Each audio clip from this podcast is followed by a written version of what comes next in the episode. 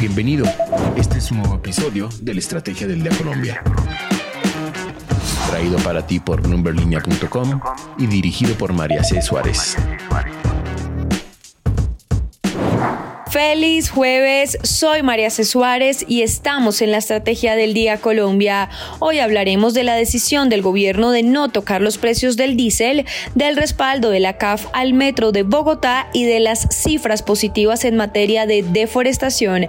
Active la campana para recibir las notificaciones de cada uno de nuestros episodios. Comenzamos. ¿De qué estamos hablando?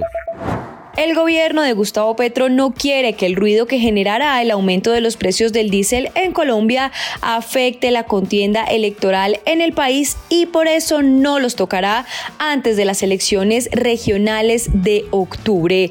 Así lo dijo el ministro de Hacienda y Crédito Público Ricardo Bonilla, quien aseguró que la revisión de los precios del diésel se comenzará a hacer en noviembre.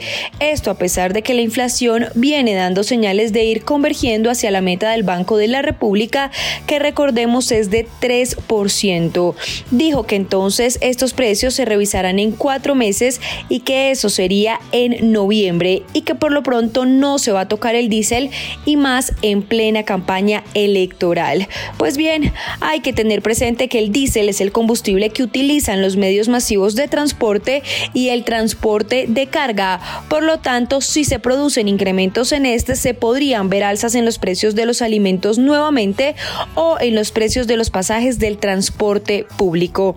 Asimismo, Bonilla rechazó la propuesta del gremio de taxistas de congelar el precio de la gasolina o de subsidiarlo. Señaló que lo que hay que hacer es revisar cómo se mueven las tarifas de este servicio público y cómo se trabaja a la luz de las plataformas tecnológicas.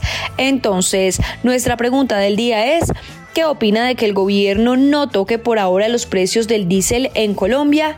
Los invito a participar acá en Spotify. Lo que debes saber. Y ahora tres datos que debes saber este jueves. El primero, la tasa representativa del mercado con la que amanece hoy Colombia es 4.128 pesos. El segundo, este miércoles en un evento sobre la política de la reindustrialización que se llevó a cabo en la Universidad del Rosario, el ministro de Comercio, Industria y Turismo, Germán Umaña, señaló que lo que más exporta Colombia en servicios es paramilitares. En medio de su presentación y mientras hablaba de la hoja de ruta para lograr una economía productiva y sostenible, indicó lo siguiente. Hacia un modelo de desarrollo sostenible, donde la ecuación Simplemente es cambiar el modelo minero energético por un modelo de crecimiento en los sectores productivos industriales y en los sectores productivos de los servicios, de los servicios con alto valor agregado tecnológico, porque no puede ser que nuestras mayores exportaciones de servicios sean de paramilitares, sino que tienen que ser en software, en el modo 4 de prestación de servicios de que habla la Organización Mundial del Comercio. Frente a lo dicho, Bloomberg Línea consultó al ministro Umaña para saber qué quiso decir con esta expresión y respondió lo siguiente, abro comillas, quise decir servicios de seguridad y que no estamos exportando servicios con valor agregado e incorporación de progreso técnico. Toda la exposición es profunda sobre las políticas. El término no es afortunado, pero cuando se oye toda la charla parecería que hay reflexiones más importantes. Cierro comillas. Y el tercero, un poco más de la tercera parte de los colombianos con deudas y consultados por TransUnion para un estudio, aseguró que tendrá dificultades para cumplir con sus pagos de créditos. El estudio de la firma asegura que el 34% de los colombianos consultados indicó que no podrá pagar al menos una de sus obligaciones actuales. Sin embargo, la mayoría de los consumidores indicó tener planes para pagar sus obligaciones actuales y solo 4% señaló que no sabía cómo pagar. Esto último frente al 9% del segundo trimestre de 2022. El negocio de la semana.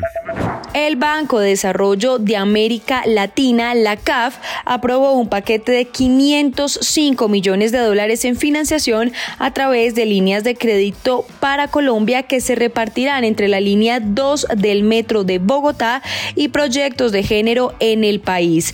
Del total de los recursos, 255 millones de dólares se destinarán para la, línea 2 del metro de Bogotá y por medio de una línea de crédito que ya fue aprobada. Bloomberg Línea conoció que el anuncio oficial se dará la próxima semana en el marco de la reunión de los jefes de Estado en Bruselas, Bélgica, pues el presidente Gustavo Petro viajará el próximo viernes 14 de julio a Bruselas y permanecerá allí hasta el próximo 18 de julio. Según los planes establecidos, la contratación para el proyecto de la línea 2 del metro de Bogotá se realizará este año. La construcción comenzará en 2025 y se espera que finalice en 2032. La implementación de esta segunda línea será respaldada por contratos de préstamo que permitirán financiar su diseño, construcción y entrada en funcionamiento. El gobierno colombiano y el distrito de Bogotá han asegurado recursos de cofinanciación para la construcción de esta segunda línea del metro de Bogotá. Este proyecto, recordemos, abarcará las localidades de Chapinero, Barrios Unidos, Engativá y Suba a lo largo de una ruta subterránea de 15,5 kilómetros con un total de 11 estaciones. Recuerden seguir este podcast y activar la campana para recibir las notificaciones de cada episodio y así estar al tanto de lo que pasa con la economía y los negocios. Los invito también a que visiten bloomberlinia.com donde pueden ampliar cada uno de los temas que tratamos hoy. No olviden que acá está la información independiente que une a América Latina. Nos escuchamos mañana. Esta fue la Estrategia del Día Colombia dirigida por María C. Suárez, producido por Arturo Luna y Daniel Hernández. Que tengas buen día.